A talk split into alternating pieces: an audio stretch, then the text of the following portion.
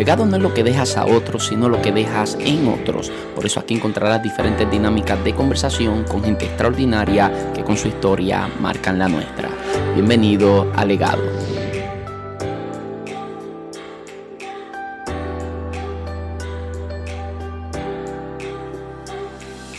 Saludos, muchas bendiciones. Mi nombre es José Luis Torres y esto es Legado. Bienvenidos a un nuevo episodio. A continuación estarán escuchando una super edificante conversación junto al pastor Juan Manuel Pacheco Rivera. Una conversación entre dos jóvenes criados en el Evangelio, activos en el ministerio, uno desde la plataforma pastoral, otro desde la plataforma de ser un predicador itinerante, pero ambos muy apasionados por el ministerio, pero sobre todo por Jesucristo.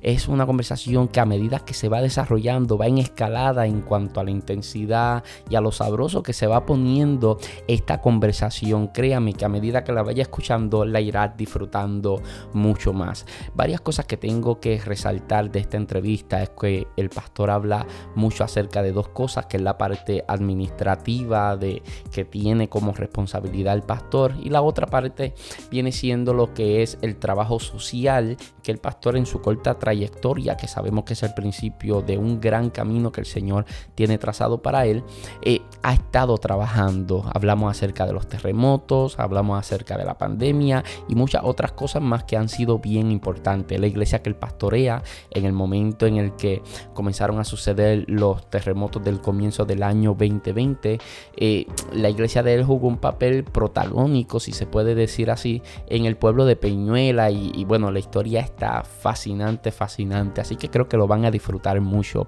Le invito a que comparta este episodio aún hasta por vía WhatsApp usted le puede dar a compartir y enviárselo a ese, a ese caballero de la iglesia, a la dama, al grupo de jóvenes, al pastor, a los líderes de la congregación y creo que pueden ser altamente edificados. También en las diferentes plataformas sociales lo puedes compartir. Así que muchas gracias por estar al otro lado. No les quiero tomar más tiempo. Espero que lo disfruten. Hoy tengo la enorme bendición de que me acompañe aquí en los estudios delegados el pastor Juan Manuel Pacheco Rivera. Eh, pastor Juanma, como te dicen, ¿verdad? Bienvenido a Legado. Gracias, para mí es un placer y un privilegio poder estar aquí eh, en este lugar. Ya como uno de los que estás entrevistando, consumo tu, eh, todos los podcasts que envías y todo eso y para mí es un placer y un honor, realmente. No, la bendición es mía y eh, ahora mismo estás aquí presencial y me gusta... Me gusta ser honesto con la audiencia. Yo... Nosotros ya habíamos grabado una entrevista. Exacto hace semana y media, maybe. Y, y, a mí me fascinó. La conversación que, tuvimos fue fascinante, eh, fue muy amena, alineada a lo que es ser un joven pastor o un joven ministro. En el caso mío como predicador itinerante, en el caso de usted como eh, dentro de lo que es la plataforma del pastorado. Eh, lamentablemente no, se pudo dar, en la edición nos dimos cuenta que había unos problemas con, con uno de los audios. Pero acá estamos ahora mismo y, estamos juntos, que, la sensación es completamente, completamente distinta. Pastor, a modo mm, de resumen, ¿cómo fue su crianza? Bueno, eh, gracias a Dios eh, nací, fui criado, nacido y criado en el Evangelio. Desde que nací eh, he estado envuelto en todo esto que tiene que ver con el trabajo dentro de la iglesia. Claro. Eh, mis papás, mi mamá es pastora, eh, mi abuelo fue pastor, mis, tengo alrededor de nueve tíos pastores, tengo primos pastores, eh, tíos también. Realmente pues mi crianza fue siempre alineada dentro de lo que son los caminos del Señor. No me quejo para nada. Realmente mi mayor testimonio es ese, que siempre he estado en los pies del maestro desde que mi mamá me da luz hasta, gracias a Dios por su gracia, hasta el sol de hoy. Y mi crianza siempre fue alineada a eso, al trabajo dentro de la iglesia, al servir dentro de la iglesia, eh, poder eh, llevar el evangelio a otras personas desde mi temprana edad. Y realmente para mí es, es uno de los mayores privilegios que alguien puede tener. Eh, nacer, ser nacido y criado dentro del evangelio, dentro del cristianismo, para mí ha, sido un, un placer y un honor, realmente. Dentro de, de, lo que es el podcast, yo hablo mucho y hay gente que, que, dice que lo repito demasiado y ya yo me siento incómodo diciendo que soy nacido y criado en el Evangelio y ya yo me siento incómodo diciéndolo porque hay gente que dice, oye, ¿por qué tú siempre repites tanto eso? La razón por la que lo repito tanto es para de alguna manera tratar de hacerle entender a la gente que no es aburrido servirle al Señor. No, jamás. jamás. Que ni es aburrido, que que hubieron muchas cosas de las que, de las que yo no participé, pero que no las extraño. No extraño no haberlo hecho. No es como que la curiosidad me ha llevado a vivir una vida, quizá, eh, no sé si remordimiento sea la palabra correcta, eh, más bien viviendo una vida sintiéndome por debajo de otros porque no experimenté X o Y cosas. Yo realmente siento que he vivido una vida plena dentro de lo que son los caminos del Señor. Si yo te preguntara cuáles han sido las grandes influencias para que hoy pueda estar donde estás. En mi caso, yo tengo que mencionar a mi abuelo. Mi abuelo ha sido una de las enormes influencias que yo he tenido en mi vida. Número uno, para yo estar sirviéndole al Señor. Número dos, para ser parte del ministro que yo soy. Aunque directamente él no forma parte de la formación que yo tengo, si forma parte de lo que fue esa crianza. Y cuando hablo formación me refiero a mi formación como ministro, ¿no? Pero él sí forma parte de toda esa crianza que yo tuve en los caminos del Señor y mi abuelo para mí es una figura, o sea, una cosa importante para mí, para todos mis primos. Nosotros somos veintitantos nietos, no sé cuántos bisnietos hay por ahí, o sea, te estoy hablando de que yo creo que ya pasamos los 20 bisnietos y para nosotros nuestro abuelo es lo máximo y es una de las grandes influencias en nuestra vida. ¿Cuáles son tus dos, tres? ¿Cuáles son tus influencias debido a que tienes tantos ministros en tu familia, tantos tíos tuyos son pastores, tus padres fueron pastores, o sea, ¿cuáles son tus grandes influencias? Pues mira, eh, te tengo que decir que mm, aunque nací dentro del Evangelio, no soy hijo de pastor desde pequeño. Vengo a ser hijo de pastor hace 10, 11 años eh, aproximadamente. Eh, siempre he visto a mi mamá como como una mujer de Dios. Y cuando te hablo de mujer de Dios, es literal, literal. Eh, cosas, eh, haciendo un paréntesis, una vez cuando pequeño, eh, hace un tiempo atrás, era de, de, esos regaños que te dicen, pórtate bien, porque si no, lo único que voy a pedir es misericordia a Dios. era casi un ay. Eso era, pues, eh, el cantazo iba a llegar. Y, haciendo el cuento largo corto, me sucedió, me quise pasar de listo eh, con mi mamá y estuve tres meses con un yeso. Eh, gracias a esa wow. a ese, a ese detalle de desobedecer. Pero realmente mi mamá ha sido una de esas personas que yo he admirado, aunque te soy bien honesto, no tiendo a decírselo y, creo que nunca se lo he dicho. Pero cuando veo su trayectoria administrativamente hablando, en cuestión de la administración, eh, dentro de lo que es eh, la iglesia, le debo mucho a ella. En cuestión de cómo cosas que yo llegué a ver que ella hacía, de la manera que ella las hacía, que alguna de esas cosas yo la he tratado de implementar. Y otra de las figuras que yo te puedo decir que, que he querido emular aunque tampoco lo sabe y nunca se lo he dicho.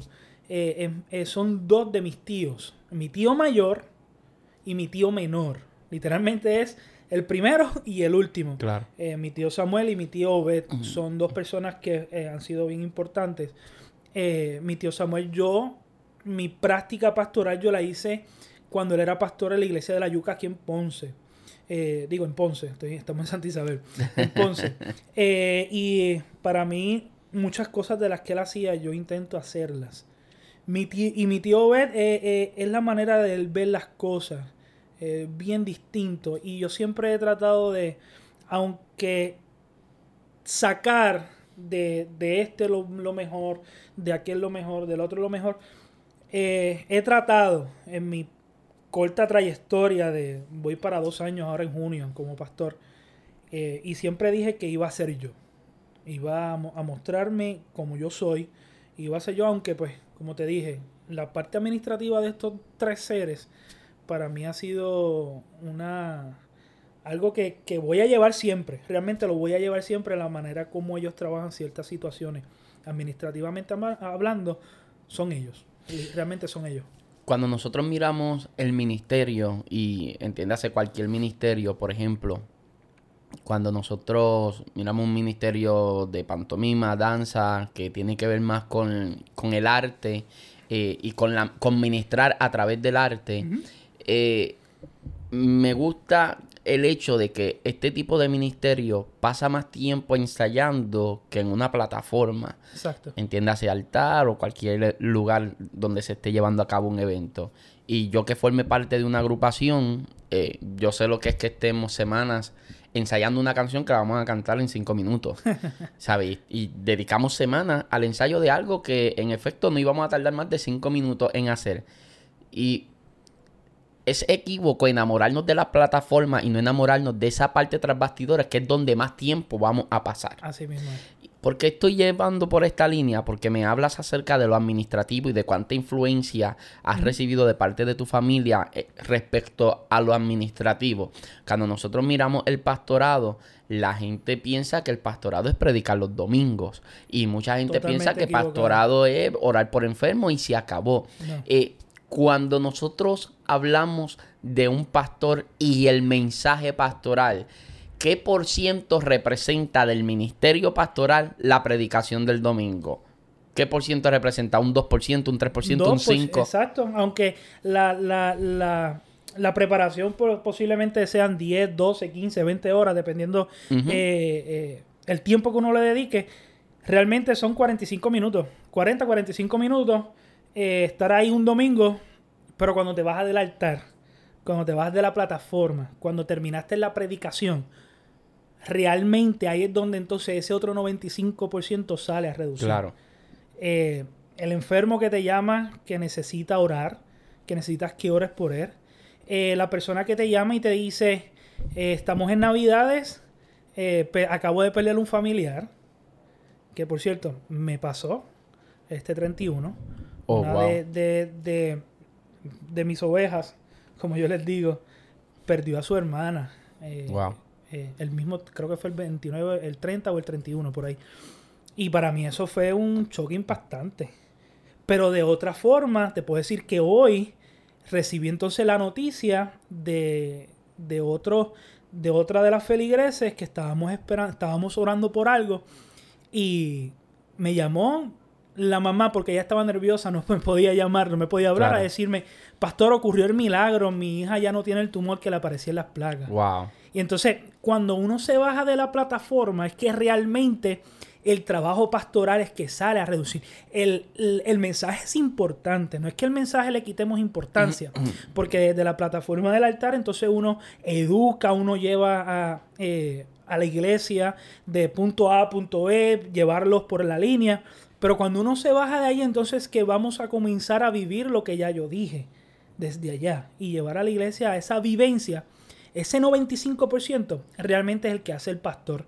Y te diría que es el más complicado. Complicado. Sí, el peso de llevar un mensaje todos los domingos es grandísimo, es gigantesco. Porque, es la misma audiencia. Exactamente, es la misma audiencia, la preparación. Y, pero cuando uno se baja de la plataforma, cuando ya se acaba el, como, como diríamos, ya se acaba el culto, que entonces comienzan a, a, salir los problemas de, las personas. Y entonces nos ven a nosotros como que él es el representante y él tiene la respuesta que yo necesito para mi pregunta. Y ahí es donde nos ponemos entre la espada y la pared muchas veces los pastores. Y, mucho más nosotros, eh, yo como pastor joven, porque hay muchas experiencias que posiblemente un pastor de 20 años ya tiene la contestación automática porque dice, esto ya yo lo pasé en dos, tres iglesias que ya yo he, he ido, esta situación ya yo la, la atravesé. Claro. Pero entonces, toda situación que me llega a mí, como yo le digo a mi escritorio, yo soy novel en todas, todas las situaciones, yo estoy aprendiendo.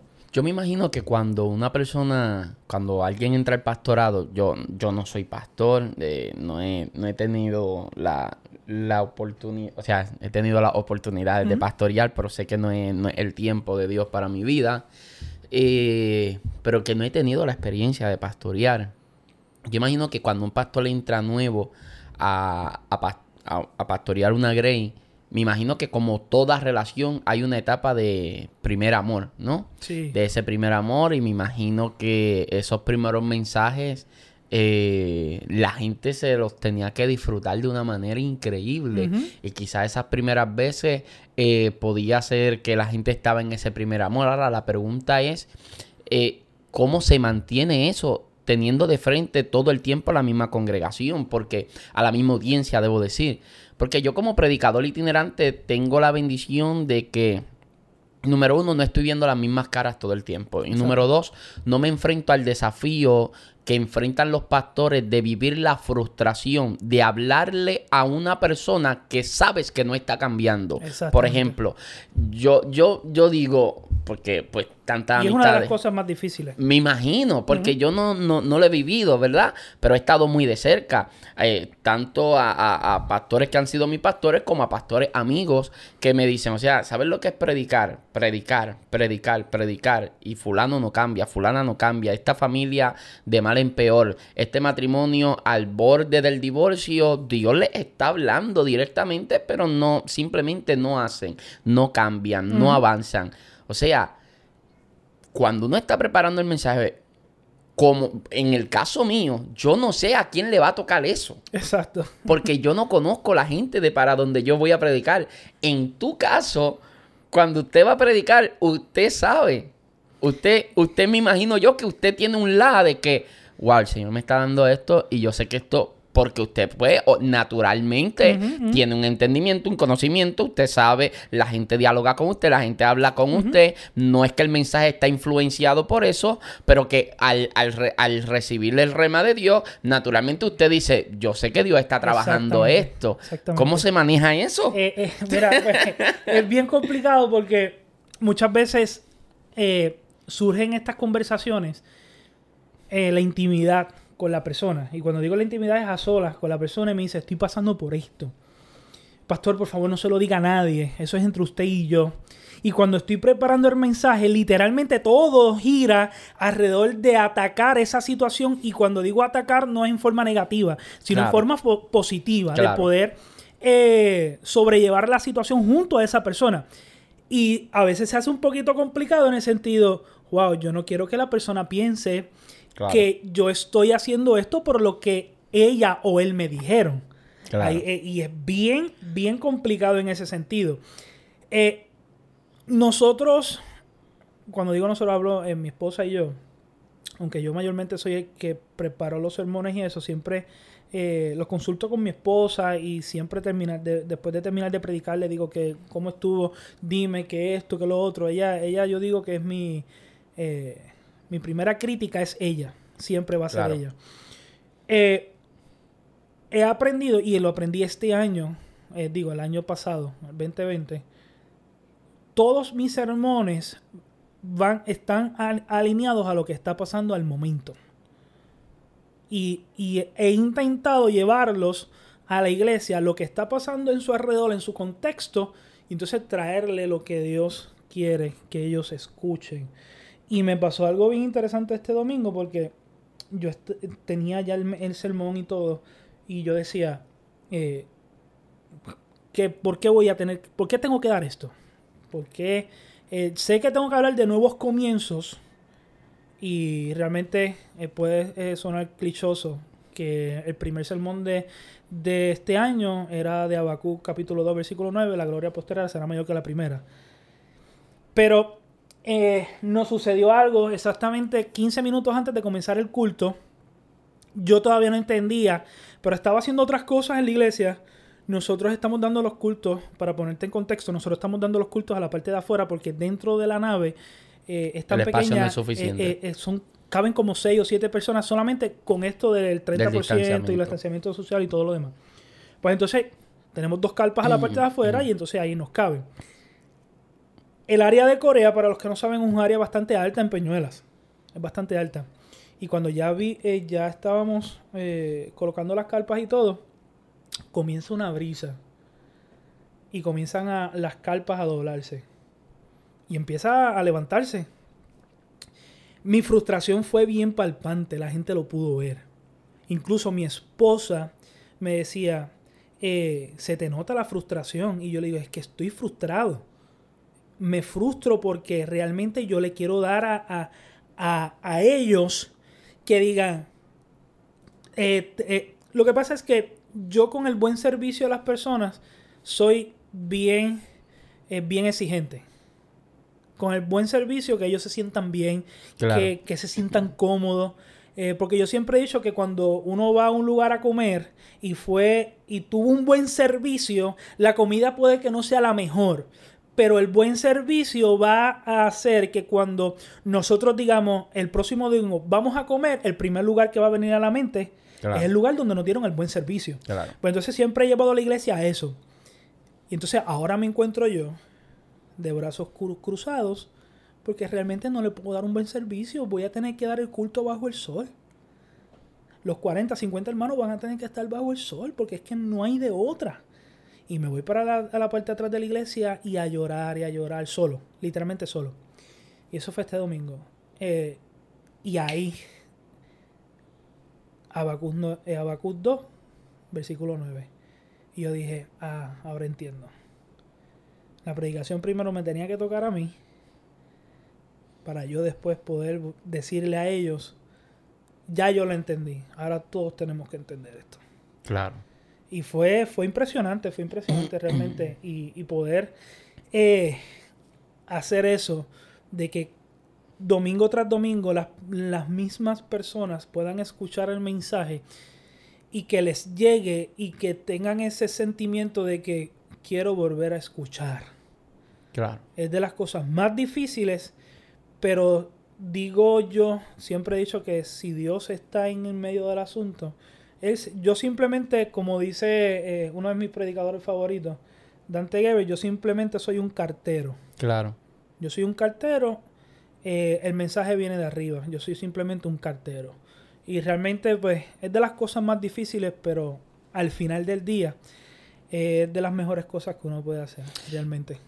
A mí me, fascina lo que es hacer el análisis crítico desde una manera completamente sana eh, y, con una mente progresiva, de avanzar, de crecer. Eh, lo que viene siendo el ministerio, el mensaje, eh, eso es bien importante. Sin embargo, de eso yo me cuido. En el aspecto de que una vez yo escuché a un director de cine decir que ya él no se disfruta el cine. Él ya no se disfruta el cine porque todo el tiempo tiene un pensamiento analítico, crítico, porque cuando él está viendo la película, él no está metido en la historia, él está pensando en cómo se hizo esa toma, en dónde estaba la iluminación puesta, cómo se hizo el movimiento de cámara, y eso hace que él pierda que en dónde está la historia, cómo está metido en lo técnico detrás de, de, de lo que se supone que está sucediendo detrás. Y me cuido un poquito de, eso, ¿no? De que no, no, vaya a suceder entonces, de que yo me, me suceda lo mismo, por supuesto, eh, eh, en cuanto a lo que acá estoy hablando. Pero cuando miramos esto, me fascina la, la, pasión que tienes por predicarle a tu iglesia y por brindarle el mejor servicio a la congregación. Mi pregunta es, como pastor, ¿Cómo miras el traer predicadores invitados, eh, el traer otros predicadores a la casa? ¿Es algo que haces a menudo? ¿Es algo que, mm, que haces solamente para eventos especiales, para traer un menú, entiéndase, diferente, por, porque quizá otra persona quien lo está trayendo, quien está predicando?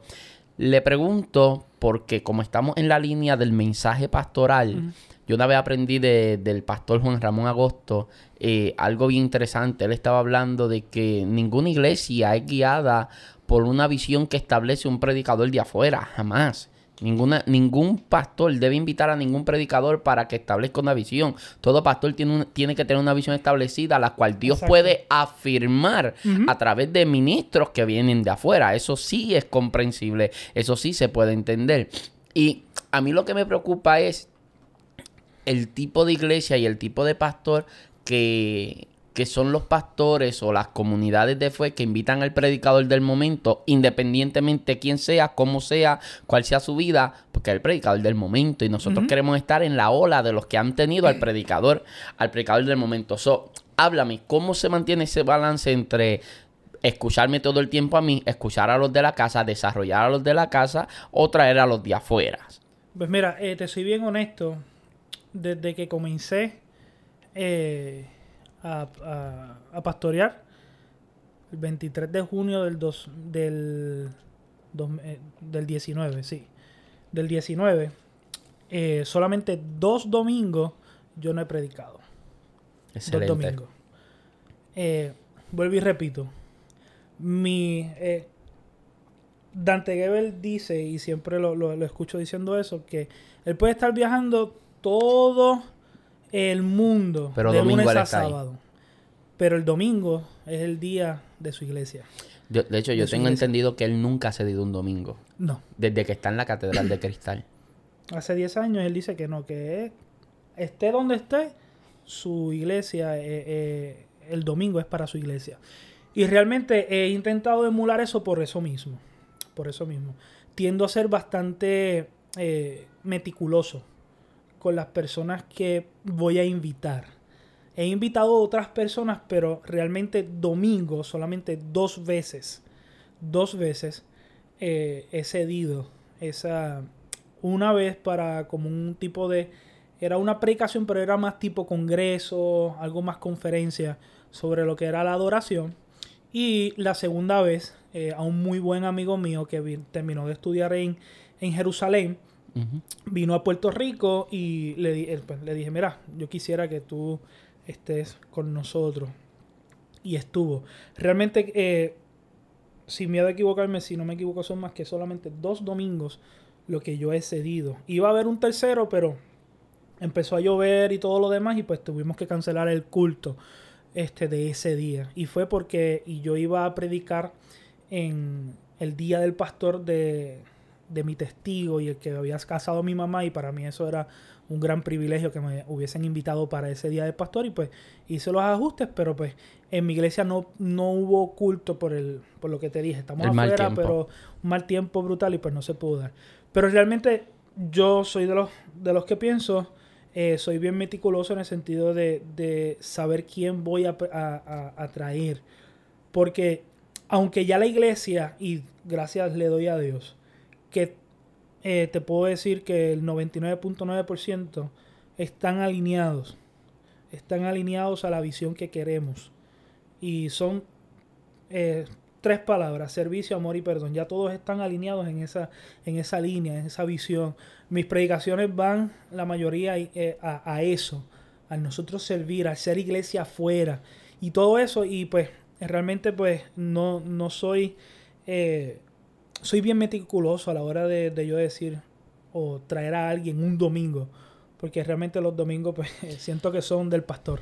Y, y la parte de que, por ejemplo... ah, y paréntesis, no Ah, critico ajá. al que lo haga. No, no, independientemente critico, se no respeta. Exacto. Pero por lo menos mi punto y mi Aparte de que usted está en pues, una, en una etapa donde es nuevo en la congregación Exacto, como pastor, exacto. por ende ne- eh, necesita que la oveja alinee el, el oído a la voz de su pastor. Exacto. Eh, pues sí, porque eh, mi oveja oyen mi voz, me conoce y me siguen, pero si nunca la oyen, o sea, seamos honestos. Exacto. Eh, oye, creo que casi se me fue lo que, lo que te iba a decir. Este, Discúlpame. No. Discúlpame. De, Discúlpame, de momento, discúlpame. de momento se me fue. Déjame, déjame ver si, déjame ver si lo recupero. Si lo recupero. porque- ah, ok, ya lo tengo y, y- y es bueno. Lo que te voy a decir es bueno, es bueno. Eh, eh, eh, es bueno hablarlo. O sea, yo una vez hablé con un pastor que me dijo: el mensaje del domingo me lo da Dios, pero el miércoles de estudio bíblico, eso lo preparo yo. Y me, me encantó. Y voy a decir por qué me encantó, porque yo sé que el, que el radical eh, que me está escuchando ahora mismo tiene que estar diciendo, no, siempre te lo tiene que dar Dios. Sí, Sí, exacto. ok. Ok, pero yo entiendo que nosotros como pastores, como ministros, eh, tenemos una visión clara de lo que Dios está trabajando en la iglesia y de lo que Dios está formando en la vida de cada uno de los que Dios te ha estado confiando. Exactamente. Por ende, ¿qué sucede? Que como pastor de la congregación, yo entiendo que uno debe ver que algo está pasando con los matrimonios, algo está pasando con los niños, algo está pasando con el carácter, algo está pasando con la identidad. Por ende, vamos a atacar esa área. ¿Te identificas con eso de que, eh, quizás no exactamente como él lo dijo, ¿verdad? Pero de que el domingo el mensaje me lo da Dios, pero el miércoles voy a trabajar yo el estudio porque Él me da el discernimiento para yo saber como pastor qué área de la congregación es la que yo tengo que trabajar. Sí, y, e indirectamente, eh, estoy totalmente de acuerdo, pero si lo ves indirectamente quien también da el estudio del miércoles Dios en el sentido de que da la, la, sabiduría de poder discernir, ok, eh, hay ciertas cosas que hay que ir trabajando dentro de. Y te puedo decir que sí, que es cierto, que eso es cierto. Eh, eh, los domingos, vuelvo y te repito, al ser del pastor, Dios le da uno una palabra y, y uno dice, pues esto es del domingo. Y los estudios bíblicos, que es lo que nosotros acostumbramos a hacer día en semana, eh, pues eso los, los preparo yo en el sentido de que, ok, he visto esto, he visto otras cositas que quizás... Lo que sucede es que hay ciertas cosas, por lo menos yo, en mi corta experiencia y puedo equivocarme y me voy a equivocar 20 veces más a lo largo de mi trayectoria. Pero tiendo a ser bien meticuloso con lo que yo voy a hablar el domingo. Me explico. Hay temas que hay que tocarlos, pero yo no los voy a tocar el domingo. Yo los voy a tocar el día del estudio bíblico o otro día. Okay. Hay temas que posiblemente son directamente para la congregación. Ahí llegaste. Y el domingo yo tengo visitas. Yo necesito hablar de la cruz todo el tiempo. Jesús y la cruz tienen que estar entretejidos en mi predicación de los domingos. Obviamente también en el, en el estudio. Pero hay cosas que yo no voy a hablar el domingo porque las personas que están no las van a entender. Claro. No van a comprender el por qué yo estoy hablando de eso. Y mucho menos eh, voy a utilizar la plataforma para hablar de cosas que me dijeron que quiero corregirlas eh, y lo voy a hacer el domingo. Tampoco, tampoco creo que es la mejor. Una de las cosas que más. Una de las cosas que más a mí me, me, me entristece es cuando veo una descarga pastoral que, que las hay son y quizás sean necesarias porque si no ese hombre le va a dar un infarto. Tiene que, decirlo.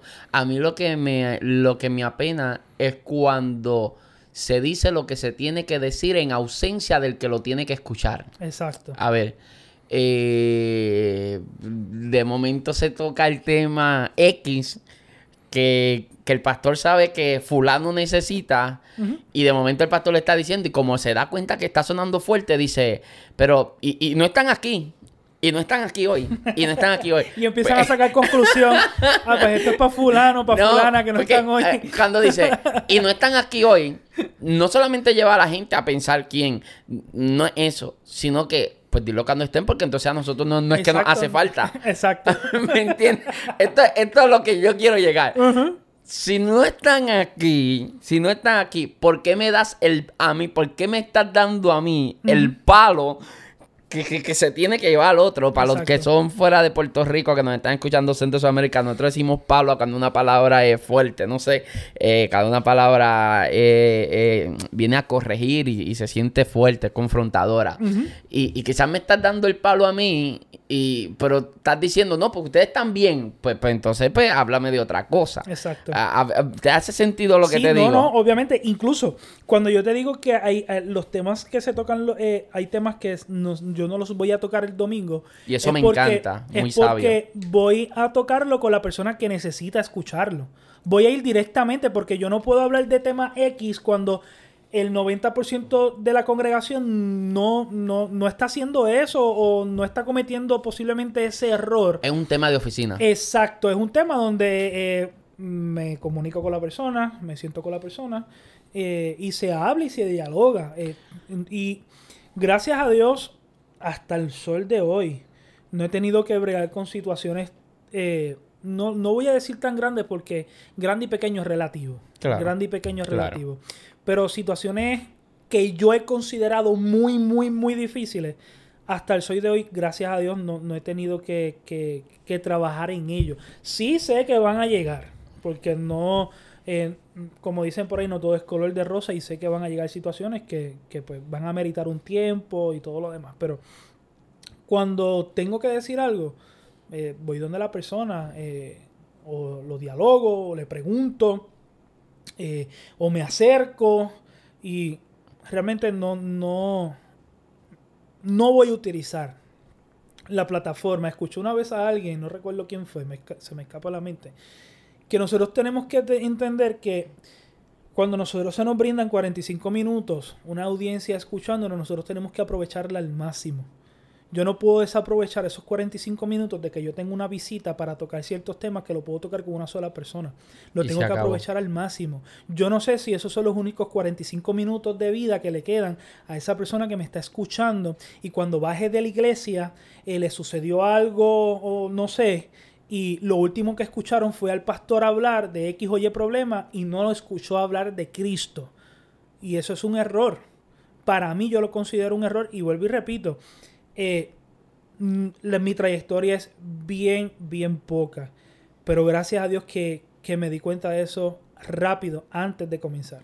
Yo pienso, o sea, pienso exactamente igual que usted. En ese aspecto, yo creo que el, eh, yo entiendo, entiendo por una parte cuando los pastores piensan y dicen, es que el domingo es cuando más me viene gente, es cuando más debo, es cuando más debo hablarlo. Sí, pero el problema está que es también cuando más visita tienes. Exacto. Y, y es el, es el, es el problema de cuando se entra en temas quizás dogmáticos, cuando se entra en temas que tienen que ver directamente con una persona y tú le estás hablando a un colectivo, tratando de llegarle solamente a una persona, ignorando, ignorando que hay gente con otro tipo de necesidades. Ya, e, e, ese es el, es el problema, es el problema. Ahora, pastor, yo sé que, ya nos hemos tomado algún tiempo y hay toque de queda y usted tiene que regresarse a su casa, pero me hace saber si... si... Okay. Estamos bien, estamos bien. Ok. Eh, háblame entonces de cómo fue que recibiste el, eh, la noticia de que iba a empezar a pastorear. Llevas o sea, entiendo que lo tienen muy fresco todavía, aparte de que una de esas experiencias que se quedan con uno para el resto de, nuestras vidas. También imagino yo que, que, como fue hace apenas año y poco más, eh, todavía está fresco en usted. ¿Cómo fue la experiencia de que te dijeron, hey, va a pastorear? Pues mira, eh, nosotros llegamos, mi esposa y yo, a Casa de Misericordia, eh, Iglesia de Pentecostal en mi Casa de Misericordia en Santo Domingo, en Peñuelas y el pastor Miguel Rodríguez, amigo mío de hace 15 años posiblemente. Eh, pero nosotros llegamos allí eh, para entrar en un proceso de, sanar. Realmente fue un proceso de sanar ciertas cosas, pero él ya sabía el llamado, y yo también ya lo sabía, porque Dios ya me había hablado en algún momento dado, me lo había confirmado, es la palabra. Dios me lo había confirmado porque ya yo lo estaba sintiendo y, y Dios me lo confirmó. ¿Te habían profetizado eso? Me lo, eh, sí, me, un culto misionero, eh, la pastora que estaba predicando me lleva frente, comienza a hablar cosas que nadie sabía y realmente pues ahí fue cuando me profetizó y, y confirmó ya lo que yo, yo estaba sintiendo eh, dentro de mi corazón, que ese era el llamado que Dios quería para, para mi vida. Entonces cuando entró, eh, llegó a la iglesia eh, de Miguel, del pastor Miguel, él sabe, pero él mismo me dice, vamos a entrar en primero, primero hay que entrar en unos procesos, luego veremos a ver cómo vamos a tocar entonces este tema. Pero ya yo sabía que esa era, iba a ser mi última iglesia como, como feligres, o líder o laico, sino que de ahí iba a salir para el pastorado, ya yo lo sabía. ¿Qué sucede? sacan eh, la pastora de, que por cierto es, mi mamá, la pastora de Corea, eh, la trasladan y ahí entonces yo comienzo a ver ciertas cosas y te soy bien honesto, eh, mi esposa me decía, yo para allá no voy. Y yo le decía, realmente pues lo que Dios quiera, mi amor, realmente lo que Dios quiera si al, fin, si al final del día tú no quieres, yo no voy a irme a un lugar que tú no quieras. Claro. Eh, si en algún momento dado se surge que es de Dios, pues Dios te va a cambiar esa mentalidad. Y seguimos en eso. ¿Qué pasa? Que cuando un día en la fue exactamente, ya habíamos empezado, ya, el, ya mi pastor había hecho el acercamiento al presbítero. Le hizo el acercamiento al presbítero. Tengo a Juan en mi iglesia. Este, llamado pastoral. El presbítero también fue presidente de la universidad donde yo estudié, que también me conocía en ese sentido.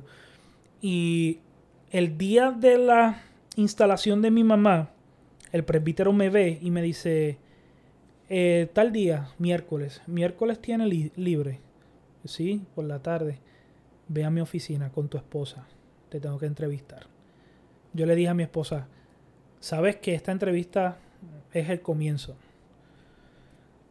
Fuimos a la entrevista, me dice, ok, ya pasaste la entrevista, le voy a dar los papeles a Miguel. Realmente fue un proceso dos meses, diría yo, tres meses. Realmente no. Para los que están ajenos a esto, eso es muy rápido. Demasiado de rápido. Demasiado de rápido. Sí, y, ok, ok. Eh, vamos, a, vamos a ir por parte tu esposa, su esposa no, no, al principio no se sentía cómoda con ir a ese lugar. No, porque nosotros habíamos salido de allí, nosotros sabíamos lo que nos íbamos a enfrentar. Voy, a suponer, voy a suponer yo que es porque salieron de ahí y porque era tu mamá la pastora. Esos fueron eh, principalmente porque era mi mamá la pastora y, mi, y ya mi esposa sabía que nadie, absolutamente muy pocas personas iban a ver a bien o iban a ver propósito de Dios que yo estuviese en ese lugar. La mayoría de las personas iban a verlo como que, eh, pues salió la mamá, pusieron al hijo. Claro. Eh, es Rivera, todo lo demás y 20 cosas. Y mi esposa cargaba con ese miedo. Yo también lo cargaba, pero yo decía, si es la voluntad de Dios, que digan lo que quieran decir. Yo voy a llegar a donde Dios quiere que yo llegue. Ok, y mm, ahora, es muy es lógico pensar eso. Lo que piensa tu esposa. Eh, no es de carnal, no es que el diablo la está usando. Eh, es algo completamente natural. Y precisamente yo hay una entrevista de hace poco que fue el pastor Jonathan Vázquez que su mamá, el pastor, terminó pastoreando la iglesia que era de su mamá una vez ella había fallecido. Y, él me contó también el desafío que representaba para él tener que ir a pastorear una iglesia que lo conoció a él como hijo de la pastora. Exacto. ¿No? Eh, eh, el desafío que representa, que representa eso. Ahora, ese, háblame de ese tiempo que pasó entre que llegaste a la iglesia porque por alguna razón entras ahí para sanar, estás con tu esposa sanando, pero el pastor desde el, desde el principio te hizo entender que no solamente fuiste a sanar ahí, sino que era un recorrido corto porque ya iba a transicionar al pastorado. Ahora, desde que el pastor te dice eso hasta que llega a la instalación, cómo era tu vida. Era idealizando el pastorado, era eh, cómo va a ser, dónde va a ser, eh, trabajando visión. ¿Qué, ¿Qué, ¿Qué estaba sucediendo en ti en ese momento? O bueno, en ustedes más bien en ese momento, en ese lapso de tiempo. Pues mira, eh, antes de que sucediera la entrevista eh, o que el presbítero se acercara a mí para la entrevista, realmente yo sabía que iba a suceder, pero no sabía que iba a ser tan rápido. O sea que yo no lo estaba visualizando. Yo me había olvidado de eso en cierto sentido. El pastor lo sabía, eh, mis amistades dentro de la iglesia sabían que mi tiempo allí iba a ser relativamente corto. Pero cuando yo digo corto, yo pensaba 5, 6, 7 años, no dos años. Realmente fue muy, muy corto el, tiempo. Eh, y yo no, yo no estaba, no, había, no estaba pensando en eso, no, no estaba mirando en eso, hasta que comienza a moverse todo. Que desde el momento, vuelvo y te repito, desde el momento que, que tuve esa entrevista al momento de instalación, yo te diría dos, tres meses máximo, realmente no recuerdo. Eh, en ese sentido, la, exactamente la, la, la, cantidad de tiempo, pero fue un tiempo muy, muy rápido. Fue algo que, que, yo nunca me imaginé que fuese así. Realmente nunca me imaginé que iba a ser tan rápido. Eh, y en la entrevista cuando ya yo sabía, todavía no me habían dicho que iba para Corea, para la iglesia de Corea, pero en la entrevista, uno de los que nos estaban entrevistando a mí a mi esposa, me hizo una pregunta que cuánto tiempo era de mi casa a la mi iglesia eh, actual, que era la de Santo Domingo, y cuánto tiempo era de, de, mi casa a la iglesia de Corea. Cuando terminó la entrevista, yo le dije, ellos nos están visualizando para Corea. Y ahí volvió otra vez mi, mi esposa, para Corea no. y yo, mi amor, eh, realmente, si tú no quieres, no lo hago. Pero vamos a dejar que Dios obre. Que Dios Claro. obre. Y estamos en Corea. Dios, Dios, bro, Dios, bro. Están en Corea. Ok, Amén. ok. Eh, eh, es interesante, ¿no? Porque es que lo, lo que pasa, cada mente es un mundo aparte, ¿no? Y es algo impresionante lo que pasa. Y, pero, por ejemplo, cuando yo te hice la entrevista la primera vez la semana pasada, me hablaste de cómo fuiste trabajando la visión poco a poco. Ah, eso sí. eh, que tenía unos planes. Y, y- Ujú. y te voy a decir, te voy a decir algo que no te dije ese día. Hacen, hace, de- déjame ver que, que no, no quiero fallar, no quiero fallar. Hacen seis años, hacen seis años atrás, mi esposa y yo comenzamos a trabajar la visión pastoral que nosotros quisiéramos implementar si algún día somos pastores Wow. hacen seis años atrás y lo tenemos escrito en libreta. Nosotros tenemos una libreta que es solamente para eso. Wow. Y hay momentos donde nosotros vamos a una congregación, una comunidad de fe, y vemos algo que entendemos que está alineado al diseño de nosotros. Y no puedo decir que lo implementamos porque no somos pastores, pero lo agregamos, lo escribimos y decimos, esto puede ser algo que encaje con nosotros. Puede ser. Eh, ¿por, qué, por qué le digo eso? Porque yo no siento que yo, que yo vaya a pastorear mañana, ni el año que viene, ni de aquí a dos años. Yo no siento eso. Ahora, yo no sé cuáles sean los planes de Dios. Pero aún así yo me he estado preparando, he estado viendo, he estado haciendo eh, este tipo de diligencia, si se pudiese llamar así, eh, respecto a la visión pastoral en el caso de que me toque pastorear pronto. ¿Cómo fue esa experiencia de ustedes trabajando eso? Pues mira, cuando nosotros entramos eh, a lo que no- nos instalaron, pues ya nosotros teníamos en mente dos o tres cosas y desde el primer día que llegamos a, a Corea, tenemos tres proyectos principales que todavía no hemos hecho, pero que realmente quiero, quiero realizar.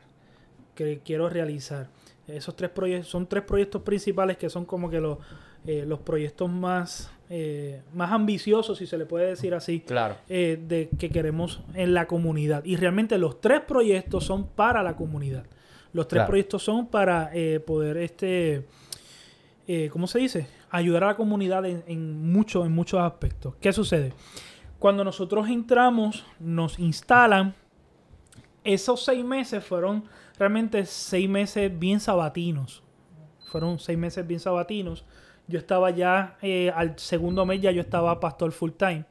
Eh, habían sucedido unas cosas en mi trabajo que tuve que renunciar. Y me fui full time al Eso pastorado. fue el segundo mes. Eh, sí, yo eh, comencé en junio 23 y en agosto 10 renuncié a mi trabajo.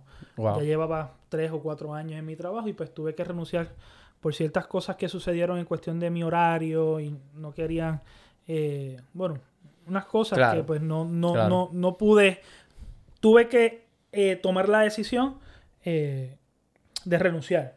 No te voy a decir que, que fue una decisión bien difícil, no.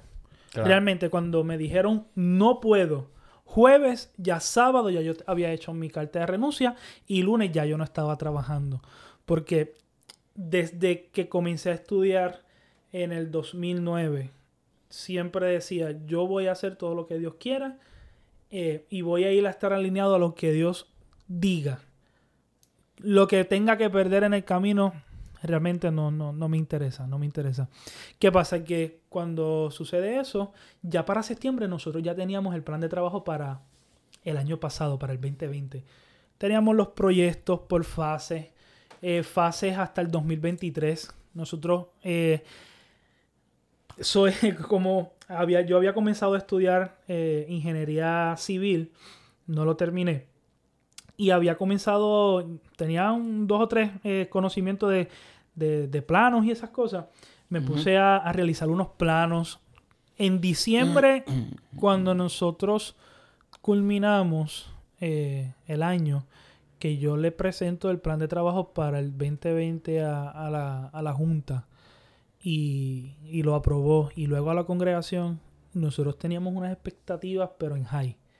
Súper, súper alta. Súper, súper alta. Bueno, desde, desde el primer día que nosotros filmamos, muchas cosas que ya teníamos en mente y que tenemos en mente. Y pues teníamos ya todo, todo ese plan de trabajo. Y realmente entre mi esposa y yo idealizamos ese plan de trabajo. En septiembre, octubre ya estaba con los sermones que se iban a predicar, la serie de sermones que se iban a predicar, eh, las actividades que se iban a hacer y todas iban dirigidas a, a, lo social, a la, a la iglesia fuera, a, los niños, a los ancianos fuera. literalmente todas las... Eh, todo lo que tiene que ver con las actividades de la iglesia dentro de, de, lo que es la iglesia, todas tienen que ver con lo que es la justicia social. Y pues realmente nosotros arrancamos y pues dijimos, pues esto es lo que hay para el 2020. Y pues ahí llegaron los terremotos y pues... Ok, ahí vamos, ahí vamos, ahí vamos. Ok, antes de entrar a los terremotos, que, es el tema donde más quería llegar, eh, eh, y ahí estamos aterrizando, eh, quería preguntarte, ¿de dónde viene esta inclinación hacia ese trabajo con la comunidad, no con la comunidad de fe, sino la comunidad donde están ubicados ustedes, allá en Corea? ¿de dónde nace ese deseo de trabajar con la comunidad y hacer trabajo social? Nace de estudiar y ver el verdadero Jesús.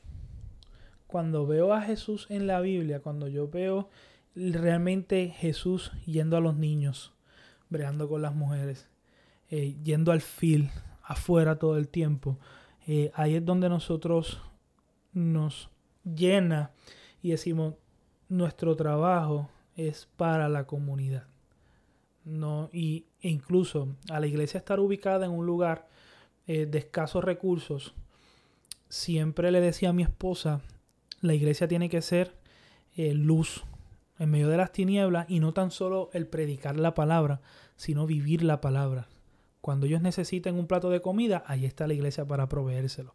Cuando ellos necesitan una ayuda monetaria, allí está la iglesia para proveérselo posiblemente no somos la iglesia con más recursos económicos, no lo somos, pero Dios nos ha bendecido de tal manera que hemos podido bendecir a otros.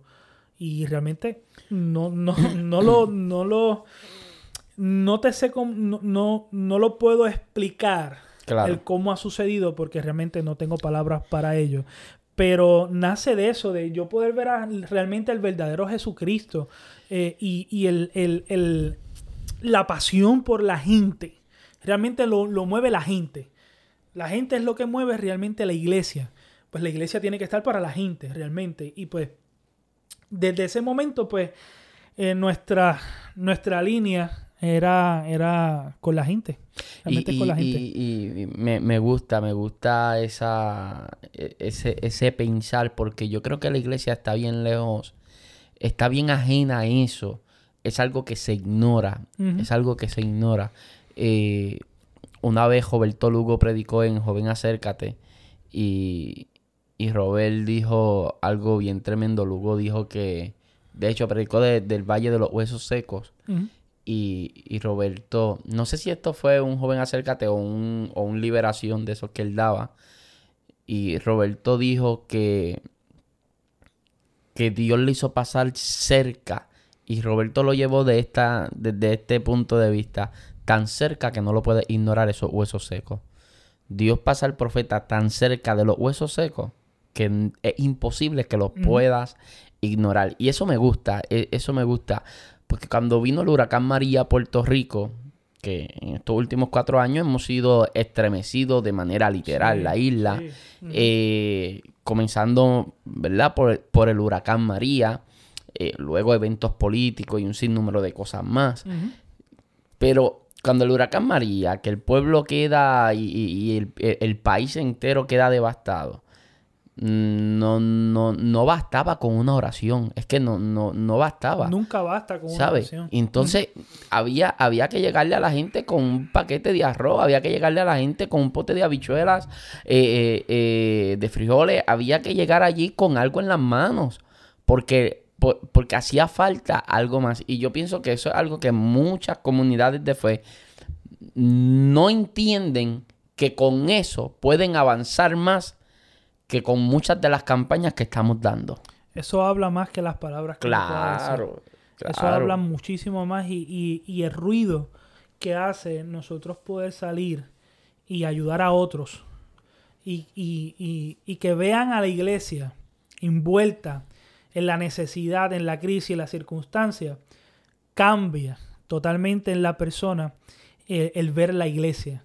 Ya no ven a la iglesia como este lugar donde solamente van personas perfectas. No, somos imperfectos que vamos a ir afuera a, con lo poco que tenemos, a tratar de hacer lo más que podamos. Claro. Porque una de las cosas que aprendí en este año, que nunca es poco lo que se hace por alguien. Claro. Nunca, nunca, nunca va a ser poco lo que se hace por alguien. Y eso es iglesia, realmente, eso realmente es la iglesia. Ok, lleguemos a, a- a- la parte final del podcast, pero que creo que va a ser súper interesante. Mm. Pues, el año comenzó difícil, el año Sí. pasado, el año 2020 comenzó, pero bien difícil. Y yo recuerdo, eh, yo estaba fuera de Puerto Rico, yo despedí el 2019 para el 2020, lo despedí fuera de Puerto Rico. Y recuerdo que ministré en un evento, eh, en un congreso de formación en la Florida 3, 4 y 5. Y me regreso a Puerto Rico el 6 y mi mente, no, el 5, el, el mismo 5, regresé a Puerto Rico, que era domingo, lunes 6 y la madrugada del 7, eh, Puerto Rico entero se despertó porque fuimos estremecidos por un terremoto. Ah, fuiste clave para la comunidad de Corea, eh, y digo fuiste clave como, como líder, ¿no? De, de la comunidad de fe que el Señor te ha confiado y de una labor extraordinaria que ustedes hicieron con, con- con la comunidad. Cuéntamelo todo desde el principio. Mira, eh, el 6 de enero fue el primer, el primer temblor que nosotros sentimos. Eh, sin realmente los números exactos no- no- del, del, del 5, porque empezó todo como desde el 28. Sí. 28 empezó- empezaron a sentirse. El 5, 6 y pico, 7 y pico, eh, se estremece bastante fuerte. Como a las 11, eh, estoy en. eh, vuelvo que. Después que salgo afuera, que todo está bien, vuelvo a mi cama. eh, y comienzo a maquinar y a pensar. eh, y nunca habíamos pasado por esto. Y mi esposa me dice: ¿Qué vamos a hacer? En todo esto, y mi iglesia lo sabe. La congregación lo sabe el 99% de las cosas que se hacen en la congregación salen del corazón de mi esposa. Wow. Realmente todas las ideas. Detesta el micrófono. Ella no le gusta pararse al frente.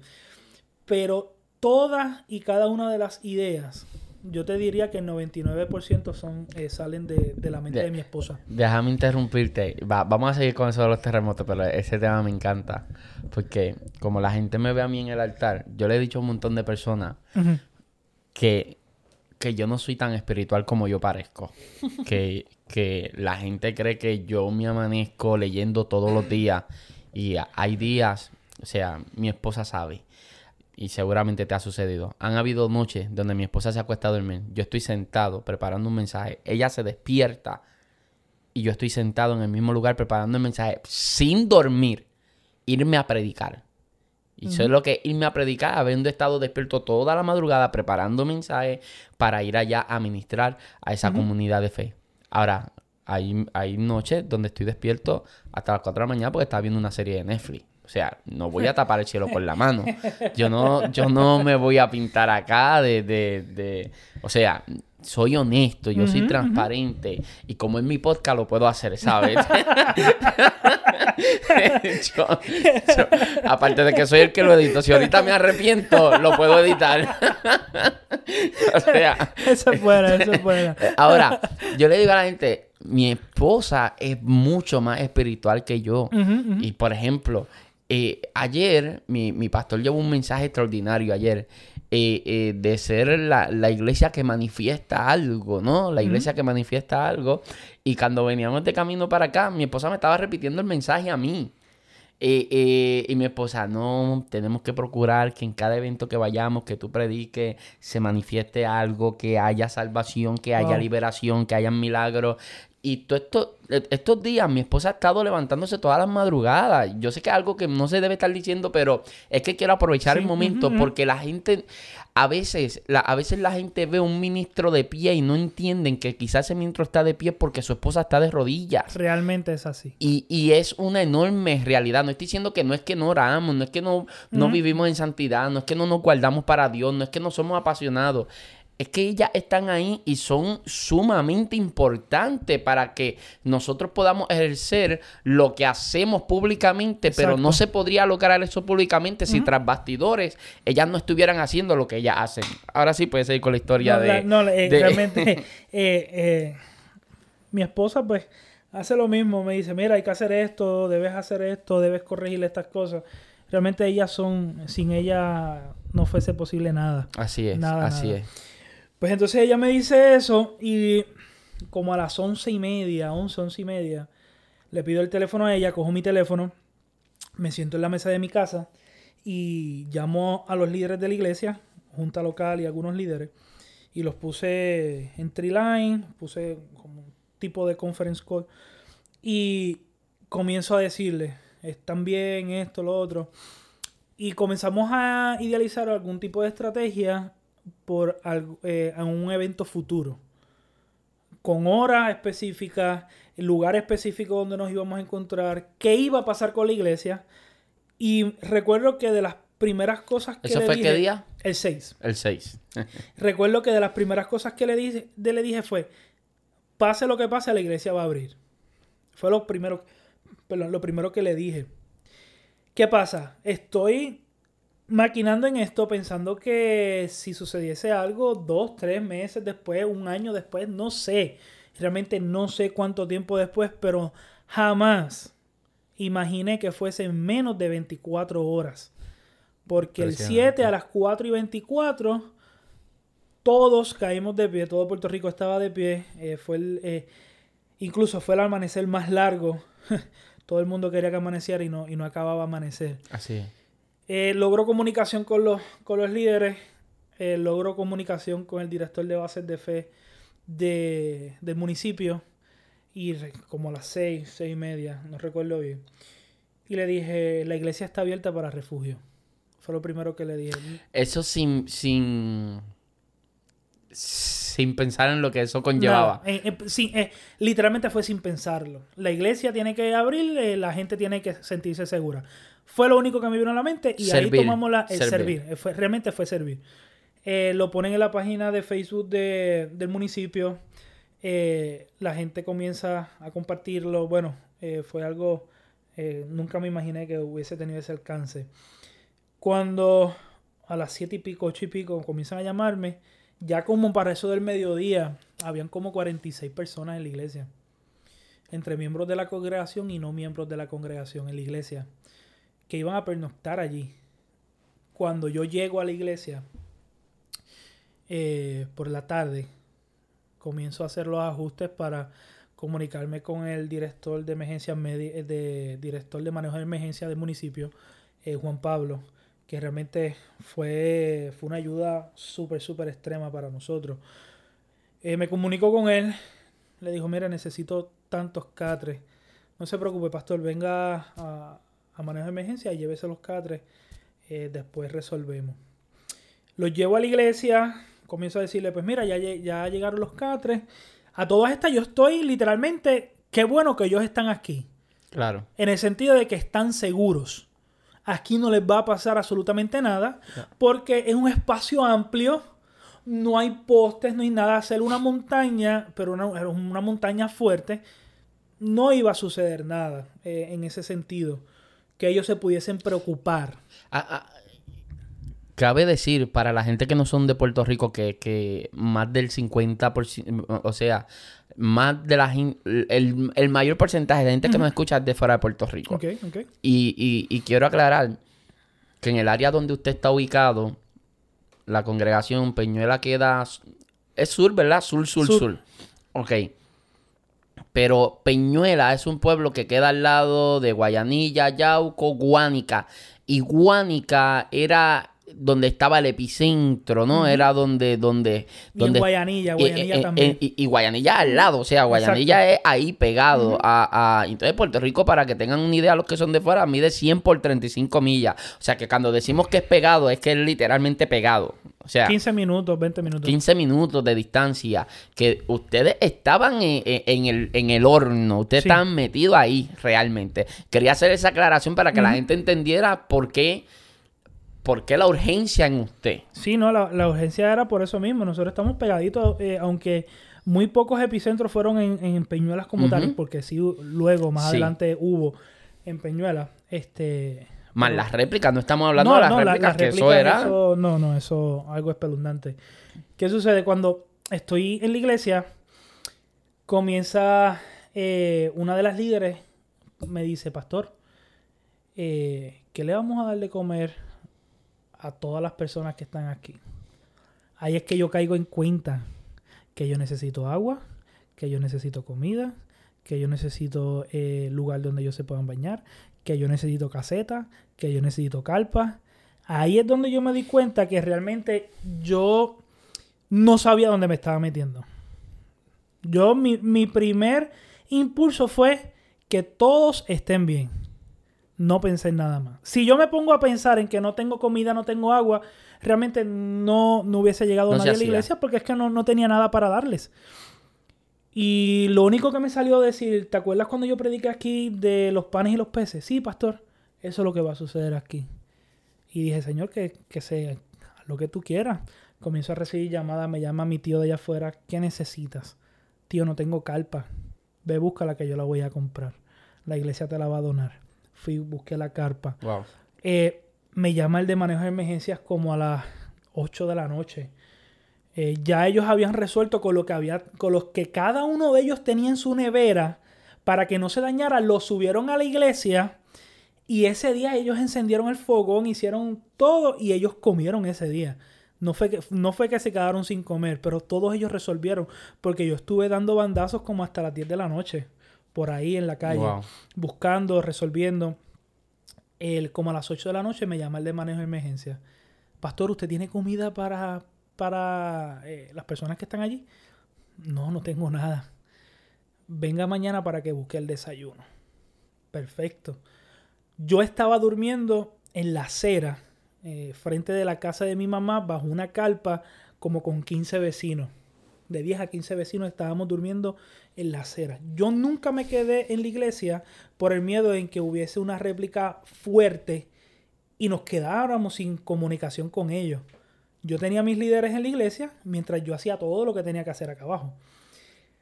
Eh, cuando vamos a buscar el desayuno, yo dije, pues, voy a tener que aprender a vivir el día a día. Y para mí eso fue un choque.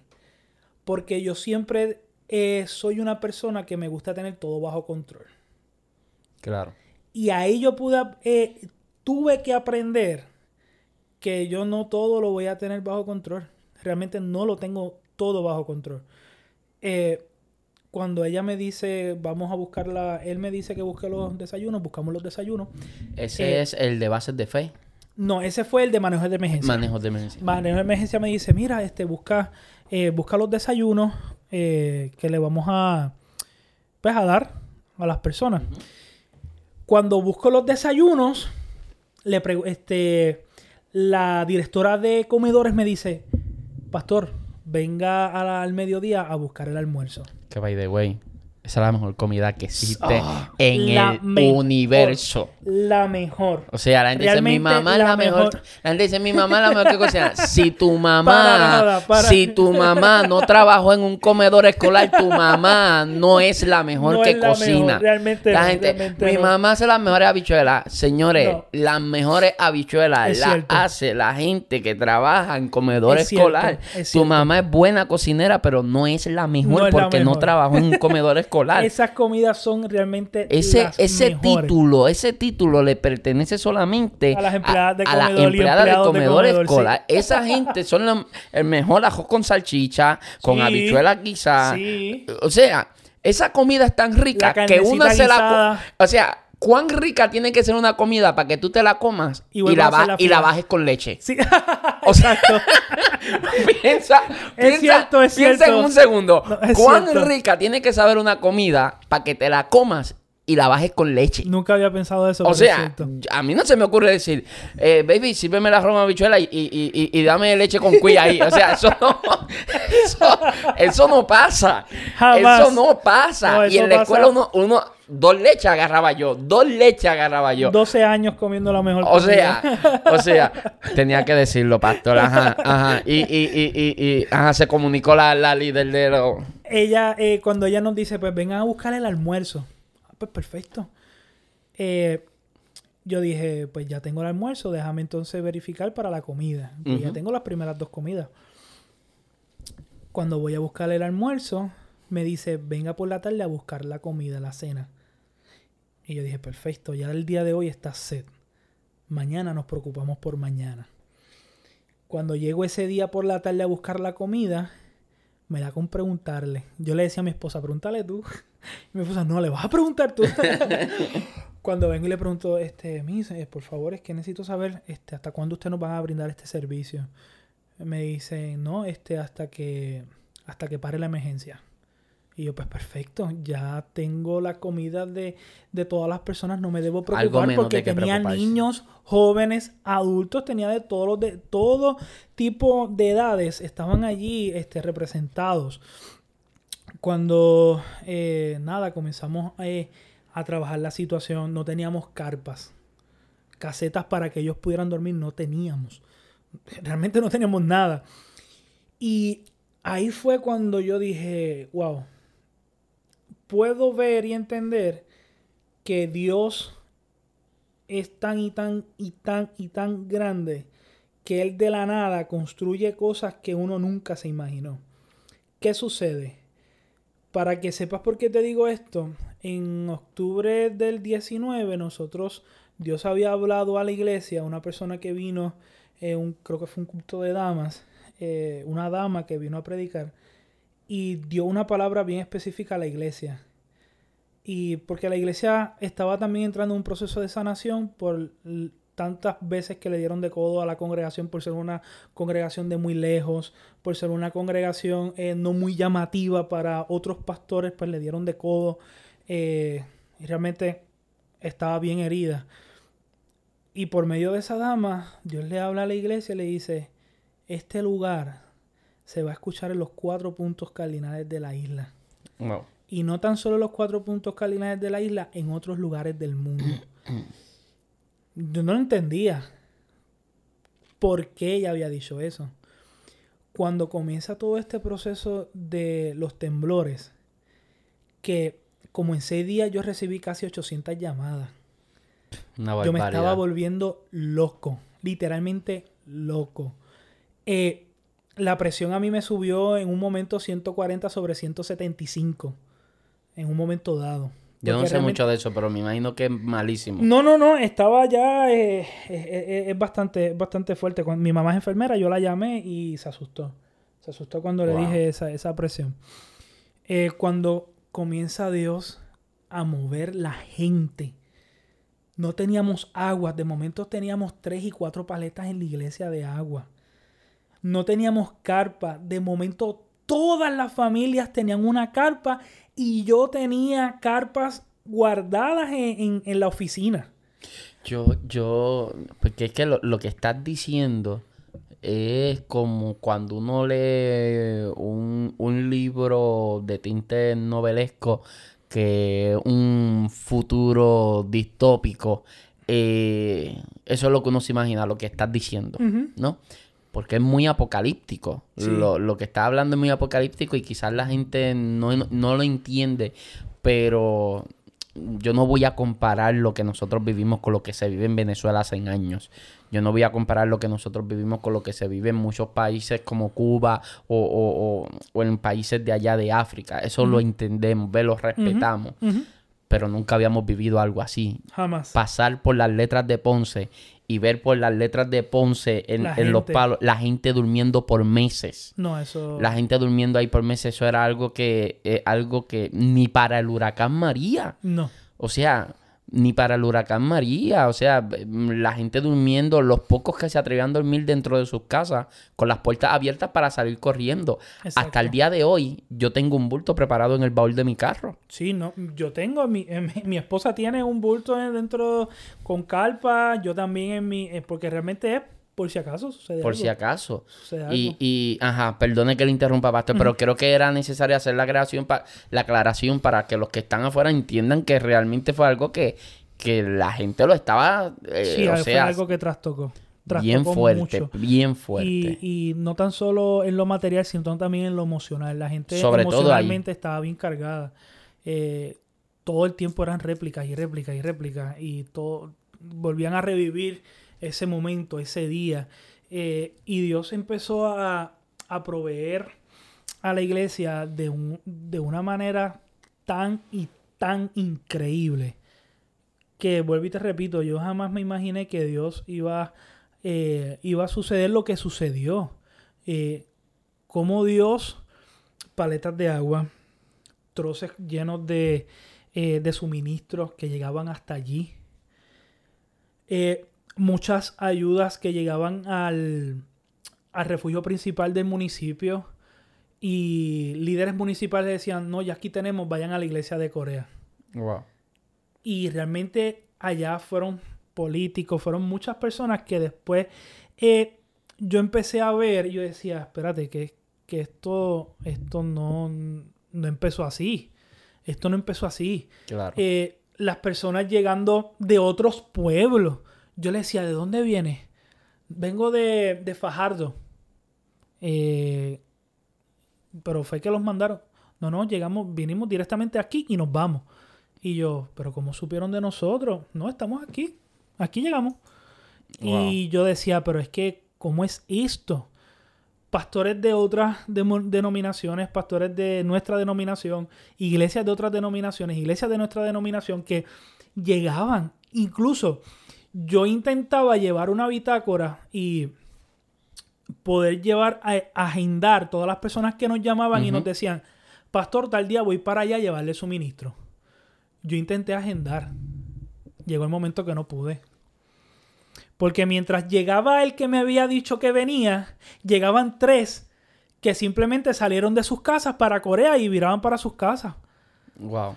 Que fue algo que, para que tengas un, al- eh, un contexto un poco más amplio de cómo nosotros fuimos bendecidos, llegamos a 14 barrios y urbanizaciones de Peñuelas, entre urbanizaciones y barrios, eh, llevando suministro desde la iglesia Wow.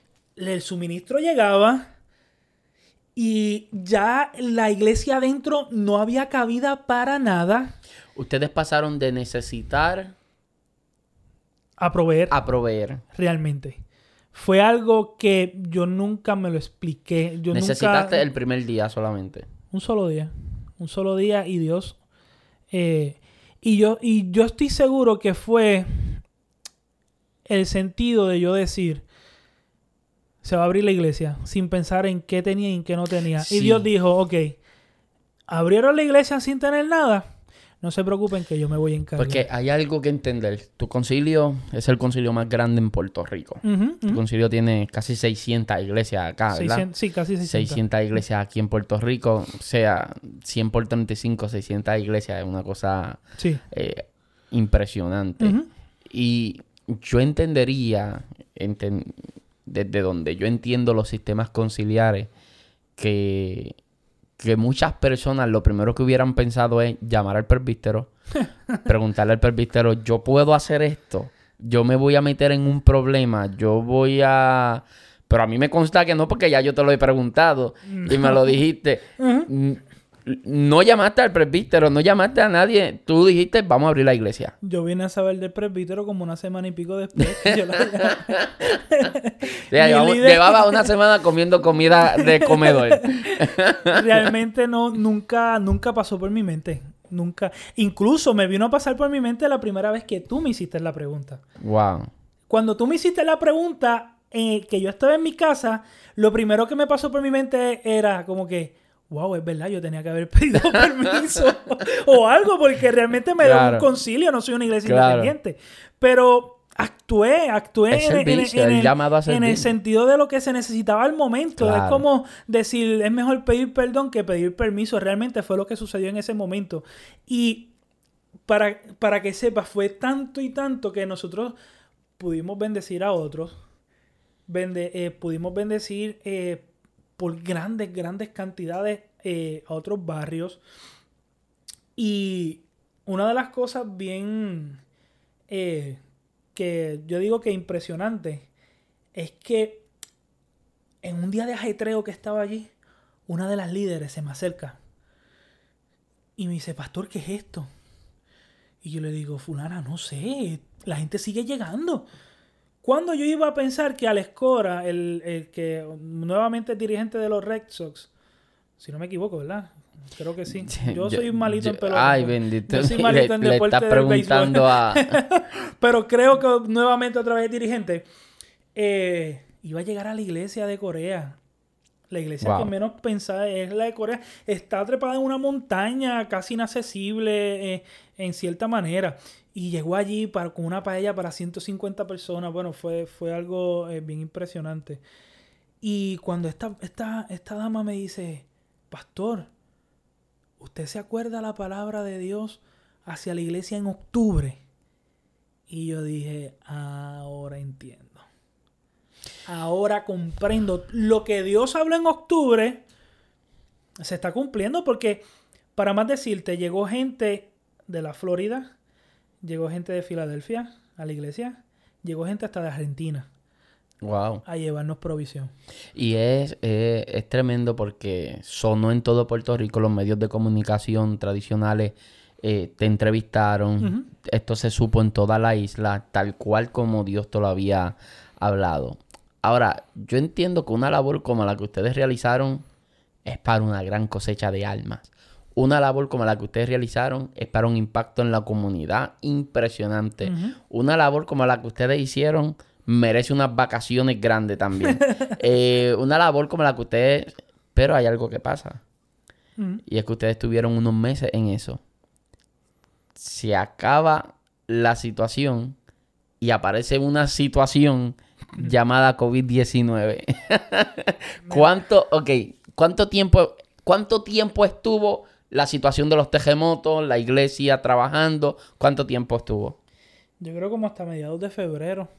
Mediados de febrero y en marzo 15 hubo un un cierre. mes. Un mes más o menos nosotros tuvimos. eh, y cuando se acabaron los, cuando se acabaron todo- todos los temblores, que obviamente si sigo contando experiencias de los temblores, realmente no acabamos nunca. Cuando nos se culmina la, la experiencia de los temblores, que como bien dijiste, frente de nuestra casa, de la casa de mi mamá, mi mamá empezó a hacer oraciones eh, por las noches con los vecinos. Y después de las oraciones, eh, unos días comenzó entonces a dar, una, a, a dar un cántico. Después eh, de varios días, entonces daba un cántico, una oración y una, y una, y una reflexión. Y dentro de esas reflexiones hubo muchas veces que ella me decía, pues mira, hoy te toca a ti. Yo bajaba de allá, de, los, de, bregar allá, atender a, la, eh, a los vecinos acá también. Y la cosecha, eh, realmente te digo que, que de los vecinos son como 12 o 15 Impresionante. de los que se fueron quedando dentro eh, de como refugiados, eh, cinco o seis personas. Realmente, mal contados son como 20 que se agregaron fue, luego de los temblores y cuando se acabaron los temblores que ya pudimos comenzar dentro de la iglesia como tal, las expectativas estaban pero tan y tan más altas que a principio de año. Más altas. Eso sí, todos los sermones, todas las series de, de sermones cambiaron drásticamente. Ya nosotros íbamos a hablar de lo pertinente. Claro. Nosotros decidimos que íbamos a hablar del contexto de lo que estaba, de lo que estuviese sucediendo el hoy. De eso era que yo le iba a hablar a la iglesia. Y hasta el sol de hoy, gracias a Dios, todos los sermones han sido de todo lo que está sucediendo al momento. ¿Qué sucede? Cuando terminan la- los temblores, de, ok, ahora es que ya eh, tuvimos esta cosecha, vamos a empezar aquí, vamos a empezar allá, vamos a, a retomar esto, vamos a retomar lo otro. Y yo te diría cuando más en el, mi mejor, en el mejor momento que yo sentía que estaba la iglesia, nos trancan. Y entonces pasamos a otro proceso. El proceso de ya no tengo contacto con ellos, ahora entonces me tengo que mover a la era digital. Me tengo que mover a Facebook, me tengo que mover a Zoom, me tengo que mover a YouTube. Me tengo que mover a, a un mundo totalmente desconocido para mí, la congregación. Claro. Y, y ambas experiencias son experiencias que despiertan mucho miedo, ¿no? Demasiado. Eh, mucho miedo, eh, el terremoto y, y ambas miedo de, de, peligro de muerte. Sí. En ambas. En ambas. Lo que pasa es que vienen en, en- en direcciones distintas, ¿no? Pero ambas son amenazas a la vida de manera literal. Exacto. El terremoto eh, evidente. Y bueno, igual con el COVID-19. La frustración fue, fue, fue real. Sí, sí, la frustración fue real. eh, Fue un peso en los hombros. Mire, le voy a hablar desde, desde a mí como, como, como evangelista o predicador itinerante. Yo perdí 11 viajes. 11 compromisos fuera de Puerto Rico. En Puerto Rico es incontable. Los compromisos que, que, que no se pudieron llevar a cabo. Gracias a Dios por Zoom. Gracias a Dios por, por, por, por las diferentes plataformas donde nos pudimos reunir. Pero yo digo, y, y se lo decía a mi esposa, si para mí como predicador itinerante fue, fue algo fuerte, cuanto más para los pastores que de momento se estancó todos los planes, todos los, todo, todos los proyectos, todo lo, idealizado, todo por lo que se trabajó, todo por lo que se esforzó, se estancó. Pero yendo al caso de usted en per se, eh, es más frustrante por el aspecto de que vienes de un gran tiempo, porque Sí. vienes de un momento impresionante de que la iglesia dio la cara eh, eh, en una situación tan terrible. La iglesia lució, la, la iglesia lució muy bien en, esa, en, en esa situación. Era el momento de la iglesia y te trancan la iglesia. O sea, No, era el momento de que ahora es que la comunidad, los que tenían dudas de que la iglesia iba a estar aquí para ellos, ya esa duda ya no está. claro. Y nosotros teníamos, eh, vuelvo y te repito, eh, las expectativas tan y tan altas porque decíamos, acabamos de servir eh, a muchas personas. Literalmente muchas personas, en- no tan solo en la comunidad de Corea, sino en Peñuelas, en el pueblo como tal. Gente que reconoce que aquí hay una iglesia. Este es el mejor momento para nosotros poder eh, cosechar. Este es el momento de la cosecha. Nos trancan, comienza todo lo que la era digital, pero volvimos a salir a servir. Mi esposa y yo, eh, ya no, no con mucha gente, sino ahora solos. Mi esposa y yo nos montamos en, la guagua de mi papá, eh, de estos días que se podía salir, al eh, a mediados de la pandemia, cuando ya, eh, porque hubo unos días que no se podía salir para nada. Otros días que empezaron, mira, unos días se puede, otros días no. Eh, de los que nos habían dado para los temblores, nosotros todavía teníamos. Y, te- Wow. y hoy, hoy, todavía tenemos. Wow. Por eso te digo, de Un no año tener después. nada, de no tener nada, hoy lo que era la oficina pastoral, yo le dije a mi esposa, yo no necesito una oficina pastoral realmente, vamos, vamos a hacerlo almacén. Y tenemos cuatro racks allí con cosas que llegaron en los temblores, que todavía las hay. Todavía Wow. hay muchas cosas allí que nosotros cogimos para, para la pandemia. Escribimos a, a- a los miembros de nuestra congregación, a par de gente, a par de personas de la comunidad, y comenzamos a hacer bolsas con sus mascarillas, eh, guantes, eh, alcohol, agua oxigenada, eh, lisol. Realmente nosotros le hicimos una compra y comida para todos los miembros de la, de la congregación y como para una semana no tuviesen que pisar un supermercado ni tuviesen que salir. Y dijimos, pues este es el momento de salir otra vez y servir a la gente. Y, mi esposa y yo nos fuimos y hicimos eh, ese, esos detalles para, pues, para la congregación. Pero fue unos momentos, como bien dijiste ahorita, la frustración fue tan y tan grande porque en, si en enero las expectativas estaban altas y cuando vienen los temblores, viene la frustración, pero al final de los temblores entendimos que Dios utilizó eso de una manera extraordinaria. Entonces dijimos, ahora, ahora es que, que vamos a echar para adelante. Entonces viene el COVID y nos tranca todo, nos tranca todas las puertas. Claro, ¿no? Y, es, y hay que mirarlo como otra oportunidad, como fue la oportunidad De, de los temblores. Sí, no, y, la, otra oportunidad. La, oportunidad comenzaron a abrirse otras puertas en medio de la pandemia. Comenzaron a abrirse otras puertas. Eh, pudimos llegar a 40 niños en la comunidad eh, en colaboración con el Banco de Alimentos de Puerto Rico para darle meriendas para un mes desde agosto hasta diciembre. Wow. Todos esos meses nosotros le llevamos merienda a esos 40 niños para todo el mes. Y pudimos impactar a esos niños. Pudimos impactar por medio eh, eh, para diciembre.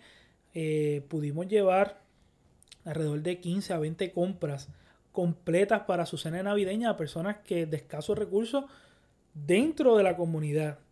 Y ahora el domingo pasado, eh, gracias a Dios le damos que ayer exactamente pudimos impactar, qué sé yo, fueron más de 65 niños. Wow. Con las meriendas, la última tirada de meriendas de diciembre y juguetes que Dios, eh, nosotros simplemente pusimos una promoción eh, en Facebook y lo que era la promoción solamente eh, pidiendo la ayuda, no, pidiendo la ayuda, sino para que todo aquel que quisiera aportar para el proyecto eran simplemente para las 15 compras de regalo de amor, que se le llama el proyecto, regalo de amor 2.0, eh, para la cena navideña. ¿Por qué 2.0? Porque proyecto de amor en el 2019 lo comenzamos a hacer para acción de gracia. Y esa fue la primera vez que hicimos ese proyecto. Nosotros arrancando en la iglesia.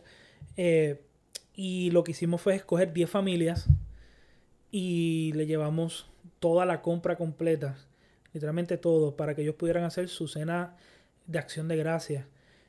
Y le pudimos, Dios obró tanto que lo que yo pensaba, yo pensaba llevarle el pavo crudo, Dios nos, eh, nos abrió puertas y nos dio tanto que es lo que le llevamos ese domingo a esa familia fue un vale para que ellos fueran a buscar a la panadería ya el pavo hecho. Oh, wow. Eh, y ahora entonces este, este año pues le pusimos 2.0 porque era lo mismo, pero en Navidad. En Navidad. Y lo que eran solamente 15 familias para llevarle compras, Dios eh, siempre, yo pongo unas expectativas, Dios siempre la sobrepasa realmente eran 15 familias y ya. Llegamos a casi 20 familias. Pero entonces también pudimos llevar juguetes, llevar dulces, llevar bolas de baloncesto, bolas de voleibol. Porque Dios literalmente dijo, no, tú quieres 15, pero yo no quiero 15. Yo quiero más personas. No adivinemos, ¿verdad? Porque no, somos adivinos, eh, ni creemos en tal cosa, pero desde, desde tu desde tu percepción, ¿piensas que esto va para largo o crees que con la vacuna que hay del COVID, ¿le tienes miedo a la vacuna? No. ¿Te vas a vacunar? Eh, yo no sé todavía. Yo me voy a vacunar. Todavía yo no. todavía no sé. Te voy a decir por qué me voy a vacunar. Porque yo lo único que quería era que se vacunara otro primero que yo. Yo... yo... y ya se han vacunado muchísimos no, yo, yo, yo, mientras se vacunen otros primero que yo, yo no tengo ningún problema. Fíjate. que si nos vamos, nos vamos unos cuantos. Exacto. Eh, no, es broma. Es broma. Pero, pero yo, mientras yo no sea el primero, olvídate del resto. Pero, pero ¿a, a, qué iba? No sabemos hasta cuándo esto vaya a durar. Esto, mis tíos son enfermeros. Eh, mi tía enfermera, mi tío enfermero, los dos casi nunca tienen tiempo, a veces ni ellos mismos se ven. Y ayer me cayeron aquí de sorpresa y yo no los pude atender, se tuvo, mm, los tuvo mi esposa que, que, que atender rapidito porque ellos llegaron y yo me tenía que ir para ministrar. Ah y cayeron de sorpresa así, no avisaron. O sea, mi esposa se dio cuenta porque salió al balcón y ellos estaban ahí al frente. Y nos estaban diciendo, mira, estamos vacunados porque querían acercarse a nosotros. Y mira, nosotros estamos vacunados para que no tengan miedo ni nada de eso. Pues, trabajan en hospitales, ¿no? Y entonces, pues, estábamos, estábamos hablando acerca de esto, de la vacunación, acerca de todo esto. Y estamos hablando de cómo también ha mutado el virus y todo, y todo eso. Realmente a ciencia cierta no se sabe. No se sabe qué va a pasar, no se sabe eh, cómo esto pueda seguir avanzando para un lado o para el otro. Lo cierto es que siguen habiendo oportunidades para que la iglesia haga trabajo social y para que la iglesia siga trabajando. Es una oportunidad y creo que su testimonio, la historia de usted con la labor social que ha estado haciendo toda la congregación, yo creo que es un llamado a la comunidad de fe y más del 80% de los que nos están escuchando son ministros.